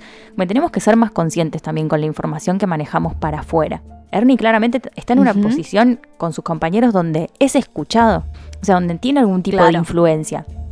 Y está soltando toda esta mierda sin realmente saber nada. Y encima, cuando de quien habla los confronta y les dice claramente, a mí me chupa un huevo tu estatus sanguíneo, vieji, eh, yo no ataqué a nadie, ¿eh? Sí, igual, sin entrar en razón, es como el presidente de la República de los Termos, boluda. Obviamente, el chico Potter se robó las vacunas, arre. mezclaba todo. Eh, pero aparte me da mucha risa como que le tira, eh, por si te interesa saber, yo tengo descendientes magos hasta no sé cuántas generaciones. Bueno, la verdad, yo no me acuerdo haberte preguntado. Cerra el orto, te lo pido por favor. Ay, me por importa favor. un culo. Realmente. Fue más discriminativo él, o sea, Ay, diciendo tal eso. cual. O sea.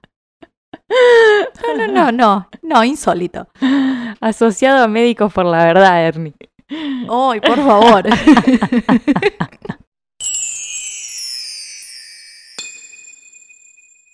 Yo me quiero quejar de un pequeñísimo error de traducción, que es cuando encuentran a Justin y se lo llevan y dice que el profesor Flitwick y el profesor Sinistra Sí, se lo llevan.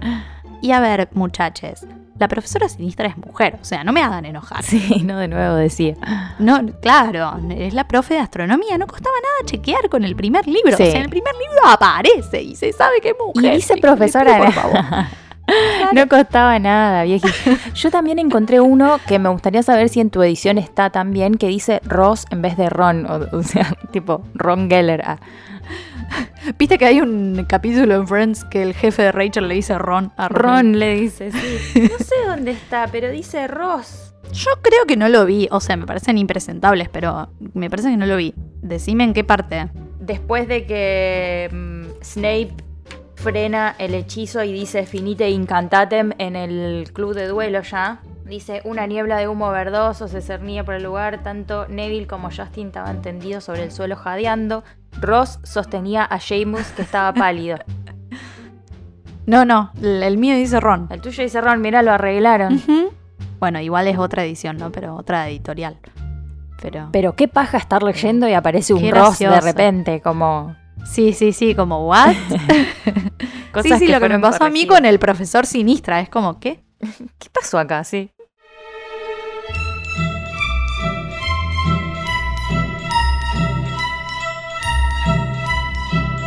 Bueno, pasamos a la sección de las brujas, hermosísimas brujas. Hoy tenemos para hablar un poquitito sobre Ginny. Eh, leí en el principio del capítulo que otra vez está como súper afectada con el último ataque que hubo eh, a Colin. eh, porque él se sentaba al lado suyo en encantamientos, mi vida. Mi amor. Qué horrible, o sea, pensar que encima que ya sospechás de vos misma y de tu participación inconsciente en, bueno, en eventos de mierda, ¿no? Y en medio de todo ese ambiente de miedo y de confusión, o sea, si están todos terriblemente cagados en las patas y confundidos, ella está el triple. Claro, sí. Y encima sentirse parte de eso y como sospechar, capaz fuiste vos que atacaste a tu propio compañero de clases, es como me parece muy feo. Sí, sí, es un montón. Sí, sí, sí. pobrecita. Encima como los gemelos tratan de mejorarle eh, el humor peor que Ron, o sea, de maneras raras. Por favor. Como Sí, le sí, sí. saltan por detrás de cosas para joderla, la quieren hacer reír y como no es la que va, pero en el momento no se puede, o sea, la cortan porque Percy les dice que se calman o le escribo a Molly porque Ginny está teniendo pesadillas y está re mal, qué sé yo. Yo no sé por qué no le escribieron ya igual. O sea, Ginny muestra todas las señales que le están pasando un montón de cosas, pero bueno, ya lo charlamos bastante. A veces, no sé, hay cosas que son difíciles de hablar, pero mi corazón va con ella, la verdad. Sigue pasándola re mal. Sí, sí, ni hablar. Yo igual no sé qué, qué tanto bien haría que le escriban a Molly porque sería únicamente para angustiarla. O sea, ella sí. no puede hacer nada desde donde está. O peor, dice, no, no, me la llevo de nuevo a casa y se la llevan a la madriguera y no la dejan terminar su primer año. Así que bueno, por un lado la mejor porque ya no habría ataques, pero Claro. por otro entiendo que ninguno de sus hermanos quiere eso para ella. O sea, hay Sí. muchos medio en la misma, como muchas familias que están pensando en la misma, Sí. más adelante sobre todo. Sí, realmente además, o sea, ella no puede hacer nada posta. Pero bueno, si yo fuese Molly me gustaría saber igual si le pasan cosas a mi hija, sea Sí, lo que le pase. ¿viste? Sí, sí, Eh. De todas maneras, también se puede interpretar como un estado normal, si te pones a pensar, como Es que teniendo en cuenta todo lo que está pasando en. Hogwarts, ¿no? Es como... eh, no es que por hablar con ella van a deducir además que está detrás de los ataques, porque claramente eso es algo que está muy guardado, muy adentro y nadie se lo Sí, sí, es esperaba. un plot twist, tal cual. Eh, pero bueno, reconfortarla un poco, qué sé yo. Ginny igual está en ese momento de crisis y, y dudo que algo de todo eso le sirva realmente, porque nada. Sí, de todas maneras, creo que eso es lo que están intentando hacer, tanto Ron como los gemelos. Pasa que, bueno, apestan en eso, pero mi vida. están queriendo, están queriendo reconfortarla, Sí. hacerla reír, porque capaz si ella estuviera en un momento como más de normalidad sería como lo que la haría sentir mejor. Claro. O sea, ellos la conocen desde que nació, básicamente. Deben saber qué le hace sentir bien y qué no. Eh, el tema es que nosotros sabemos por qué ella se siente así y ellos no. Entonces, Claro. por eso se comportan de esta manera Sí. y, y ella no está reaccionando es tampoco. que capaz debe haber sido una manera en la que antes la hacían sentir claro, mejor. capaz o la hacían reír por eso en, en están otro intentando y ahora ella está como en otra, Sí. en una muy fea, pobre. Sí. Mal, mal. La verdad que sí. Me da risa que en este capítulo ella Hermione está convencidísima del tema del robo de Snape. O sea, el plan sí, 100% funciona, adentro. Sí, el sí. plan funciona a la perfección. O sea, distraen a Snape, ella tranquilaza, sale de la mazmorra, va, roba las cositas y vuelve a entrar como una reina. Un espectáculo. Aprendan. Realmente, no, no, una bomba. También súper altruista porque dice, no, chicos, dejen, eh, me encargo yo de la parte del robo porque si ustedes los pescan en otra, los acaban expulsando. Yo tengo el ajo limpio porque soy lo más. Eh, pero real se está re arriesgando, lo da todo por la causa. sí, una sí, Una convencidísima, una seguridad total, directo a... Mal. a- ¿Cuál es No le la- tiembla el pulso aparte. No, no, totalmente, Como- totalmente.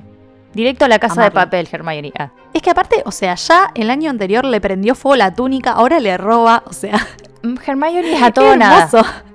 Sí, sí, sí. Me encanta. Bueno, otra bruja que está presente eh, en este capítulo que la verdad me da una ternura, una ternura, porque Pomona Sprout cancela la clase de herbología porque hay mucho viento y nieve y frío, destrucción, para poder cuidar de las más... Oh, no, mazmorras iba a decir. De las mazmorras. Para limpiarlas. ah. Para poder cuidar de las mandrágoras. No, es un amor. Les pone bufandas, les pone medias. Es una hermosa. La amo.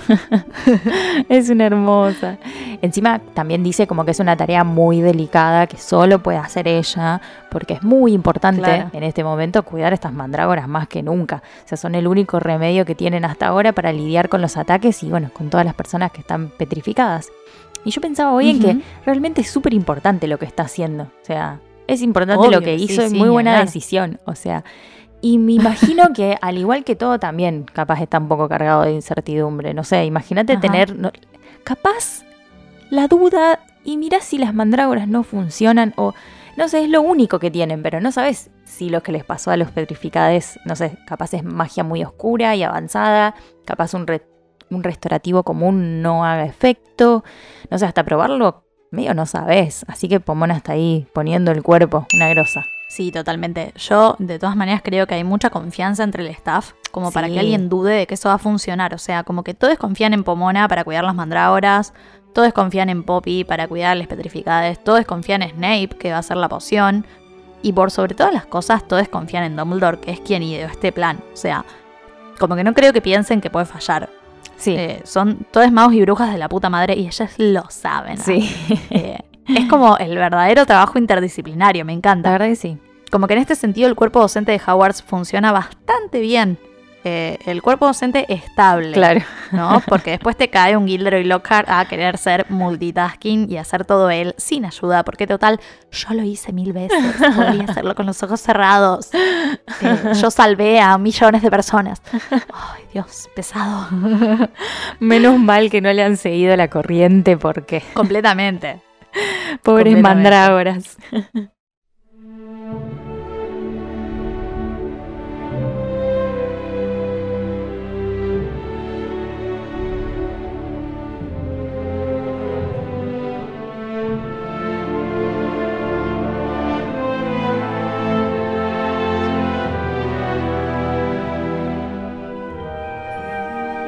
Pasamos a la sección del pensadero, donde elegimos una frase, un párrafo, eh, tres capítulos, medio libro, Yes. lo que sintamos para, para leer y compartirles.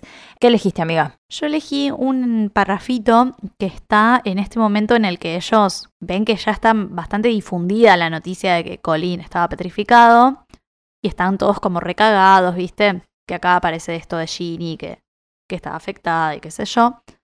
Y bueno, voy a leer lo que elegí. Mientras tanto, a escondidas de los profesores, florecía en el colegio un mercado de talismanes, amuletos y otros objetos protectores. Neville Longbottom había comprado una cebolla verde y grande, cuyo olor decían que alejaba el mal, un cristal púrpura terminado en punta y una cola podrida de tritón, antes de que los demás chicos de Gryffindor le explicaran que él no corría peligro, tenía la sangre pura y por tanto no era probable que lo fueran a atacar. Primero atacaron a Filch, dijo Neville con el miedo palpable en su cara redonda. Y todo el mundo sabe que yo soy casi un squib. Yo elegí esto porque me da lástima. Sí, de una. O sea, primero amando este mercado negro de cosas, de amuletos, me encanta, fantástico, pero me da mucha pena Neville porque el nivel de cómo le quemaron la cabeza a ese muchacho y de cómo le destrozaron la autoestima como para que él piense que hay una mínima posibilidad de que lo ataquen. Sí, mi vida. Como él se cree casi un squib, es tristísimo. O sea, como que él no, no, no, todavía no se da cuenta de su potencial. Y no, porque siempre Me recibió todo lo lástima. contrario del resto del mundo también. Claro. Muchas burlas y como muy, mucha, eh, muy pocas expectativas también de parte de su familia. Sí, de hecho, si te pones a pensar, Harry es el medio, el Hermione también, pero Harry es quien cree en él y le da como pum, un, Claro que un sí. gran potencial Sí, ni hablar. En, en las reuniones del Sí. ejército de Dumbledore, porque es como, bueno, vos podés, dale, vos podés hacer las hay cosas. que darle un empujoncito, tal cual. Como que hay que preocuparse un poco por él y por cómo se siente él y darle ese empujoncito que, que se ve que necesita. Porque, eh, porque tiene muchísimo para dar, ya lo vimos. Pero en este momento como que me da mucha lástima, o sea, se cree que lo van a Sí, atacar. soy casi un Eh, squib, y se compra todas estas pelotudeces, Sí. o sea, gasta un... No sé cuánta plata debe haber gastado en eso. Sí, che, otra cosa, qué Es ladri como- lo que están vendiendo amuletos, ¿eh? ¿Quiénes serán? O sea, me jugó la vida que los Weasley de alguna manera están Mm, metidos en esto porque que sí. empresarios, pero pero quiénes serán? Y también me llama mucho la atención que ellos como que tengan plata en la escuela. una. ¿Para qué? ¿Para qué? ¿Para qué? Hay tipo cantina. Está tipo la cantina, el, el, el barcito, para comprarse un cafecito entre clases. No sé. Qué lindo, ¿no? ¿Por Si qué lo tienen todo gratis, ahí tienen unos esclavos abajo del Claro, gran salón. O sea, está- están los elfos ahí a las órdenes. Me, me llamó la atención que entre las cosas que compra hay una piedra violeta que termina en punta. Es una matista. O sea, le vendieron una matista. Claro, de una. Te va Claro, a sí, sí. funcionar para reencontrarte con tu yo interior y darte seguridad. Claro, le faltaba. Pero bueno, Le faltaba el palo santo. claro, no Sí. creo que sirva mucho contra el basilisco. No, no, completamente. ¿Vos qué elegiste? Bueno, yo elegí ya directamente al final, cuando el chico Ajá. Potter está en esta situación de, de mala leche y se Ajá. encuentra con los petrificados. Dice, se los acaba de chocar y dice, sobre el suelo, rígido y frío, con una mirada de horror en el rostro y los ojos en blanco vueltos hacia el techo, yacía Justin Finch Fletchley. Y eso no era todo. A su lado había otra figura, la visión más extraña que Harry hubiera contemplado nunca. Se trataba de Nick casi decapitado, que no era ya transparente, ni de color blanco perlado, sino negro y como de humo, flotando inmóvil, en posición horizontal a un palmo del suelo. Su cabeza estaba medio colgando y su cara tenía una expresión de horror idéntica a la de Justin. Harry se puso de pie, respirando rápida y flojamente, con el corazón ejecutando contra sus costillas lo que parecía un redoble de tambor. Miró como loco a todos lados del corredor desierto y vio una hilera de arañas escabulléndose de los cuerpos a toda velocidad de que eran capaces. Lo único que se oía eran las voces amortiguadas de los profesores que daban clase a ambos lados. Podía salir corriendo y nadie se enteraría de que había estado ahí. Pero no podía dejarlos de esa manera. Tenía que hacer algo por ellos. ¿Habría alguien que creyera que él no había tenido nada que ver? Y bueno, después es interrumpido por Pips. Pista, no. Arre. Eh, nada, es tremendo ese momento para mí, eh, empezando Mal. por eh, el tema de Nick casi decapitado, que es muy extraño lo que pasa. Es muy raro.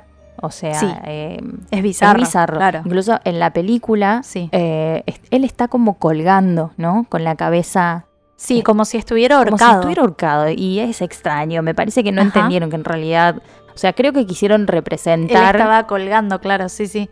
Estaba como acostado. Claro.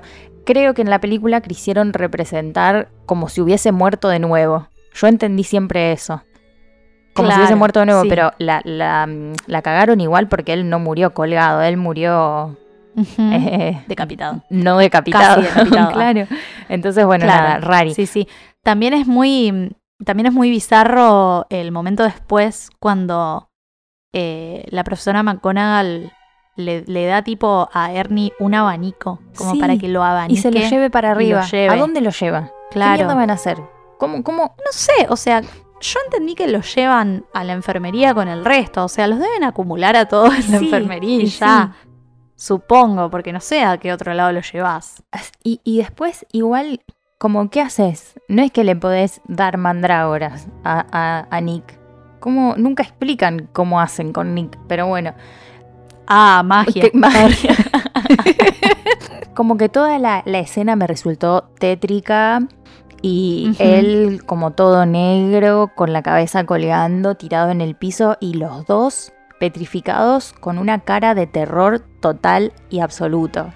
No sé, muy Sí. raro todo, la sí, situación, un espanto además, la situación límite también de estar ahí y de que te lata el corazón a mil y no saber qué hacer. O sea, no saber qué hacer. Si Sí, tal cual, o porque, no. o sea, él tiene como esa urgencia de ayudar, no, no los puedo dejar así, pero es como, ¿qué haces?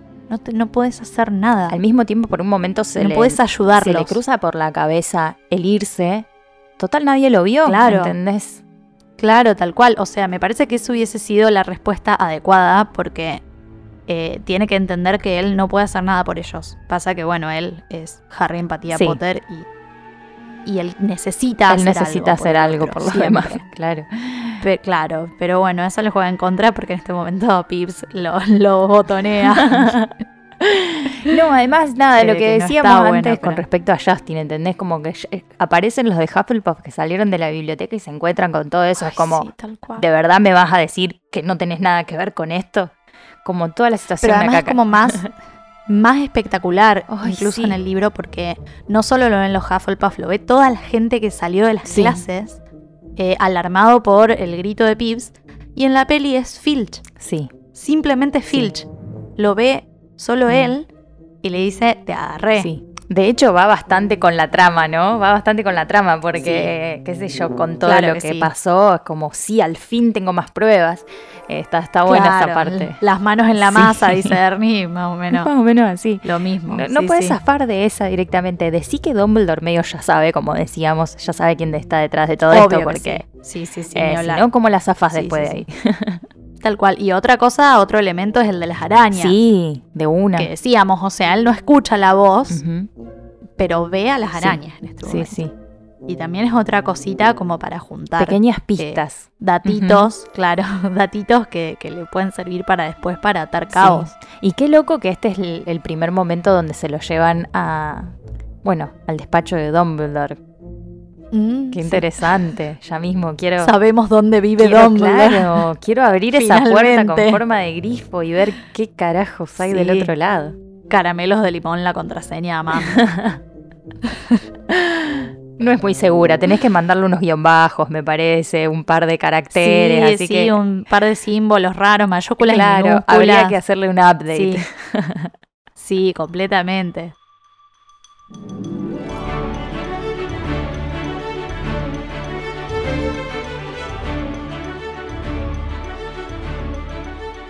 Bueno, terminamos otra vez este capítulo bárbaro, nuevamente larguísimo.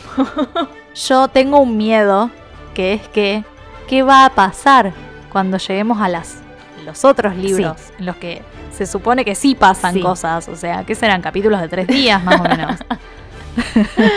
Tendremos que hacer capítulos dobles. Sí, de todos. Claro, de todo. de cada capítulo del libro. Doble, triple. Bueno, prepárense porque va, las quisquillosas va a ser para siempre, chicas. Ay, No va a terminar jamás. Yo creo que va a haber mucha gente feliz con eso. igual. espero que sí. sí. Nosotras sí. también. Bueno, chicas, mientras tanto, obvio. Mientras tanto pueden seguirnos en nuestras redes. Arroba las quisquillosas en Instagram. Arroba L quisquillosas en Twitter. Las quisquillosas podcast en Facebook. Y nuestros Instagram personales si nos quieren escribir o seguirnos son arroba acorazada con Z y 2D, el mío, y arroba elinuts, el de Eli. Y también creamos un link para regalarnos un cafecito si quieren y poder aportar a este maravilloso podcast. Claro que sí, por favor. Y en nuestra bio encuentran el link de links que lo lleva a Cafecito y a todas nuestras plataformas. ¡Yay! Y no se olviden que este episodio fue producido por nosotras, Magardisi y Eli Rojas, y pueden encontrarnos en Spotify, en Google Podcast y en iTunes. Pero hasta entonces, amigues, alerta permanente. Que tengan una muy buena semana. Adiós, amiga. Hasta la próxima. Chao, amiga, hasta la próxima. Che, amiga, ¿te diste cuenta que pudimos grabar viéndonos las caras todo el episodio. Sí, todo el yes. episodio. Es porque no lo dijimos al principio.